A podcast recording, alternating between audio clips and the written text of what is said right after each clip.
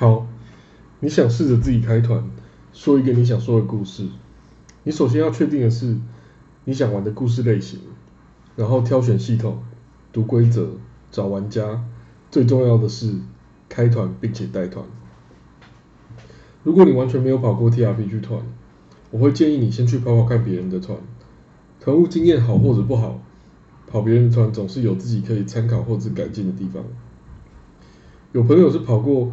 体验非常差的团之后，觉得 TRPG 不应该只有这样，于是自己看规则书带团，也找出了自己的风格。团务体验在时空资源方面，呃，自己能够承受的能力去选择。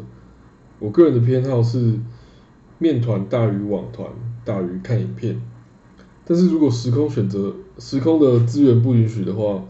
呃，网团的语音团可能是蛮好的折中方法。网团的文字团，我觉得不算是很适合作为 TRPG 入门的方式，但是这是我个人见解，因为有一些人其实是玩文字团起家的，就是说他的他的进行方式是有点像是聊天室那种讯息来来回去去推进。呃，我想这应该是共识，就是文字团的文字团同样的。同样的模组或者是剧本，文字团需要的时间比语音团或者是面团都长很多。呃，主要是因为它的性质，你可以更长时间去思考你要打的文字，然后大家大家愿意等待的时间可能也比较长一点，所以各方面来说，我目前为止听过的文字团的时间都比较长，所以我个人会觉得，以现代人的耐心来说，可能。语音团已经是，就是至少是折中的的入门方式这样子。那在台湾的话，比较常见的系统是 COC，也就是克苏鲁的呼唤，DND 龙与地下城。呃，另外有一些像 Pathfinder 寻路者，或者是最近有一些朋友很常在推的 PPTA 啊，PPTA 是一个我很难简单说明的系统。这些这几个是有非常长。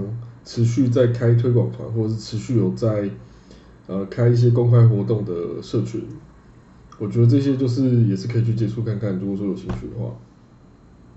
那至于说一些日本的系统，或者是台湾作者自己制作的系统，可能要注意一些地方的地方的推广活动，像是呃桃园推广会，或是中部或南部的推广会。如果可以的话，如果可以去跑现场的话，可以找一个呃。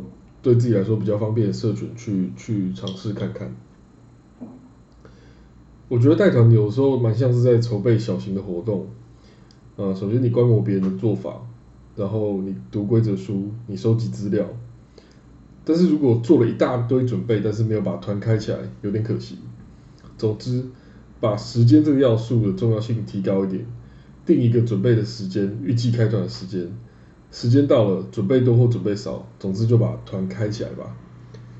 不要太在意完美与否这件事情，这是延续昨昨天的不完美的团务的这个想法。就是我觉得其实大家一开始一定会有成功或失败，那其实不要害怕失败，因为其实我自己是觉得我带的不是很成功的团务的时候。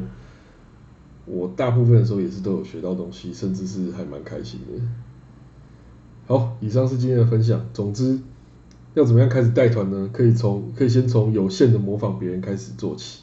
那如果说没有模仿的对象，还是可以自己读规则书啊。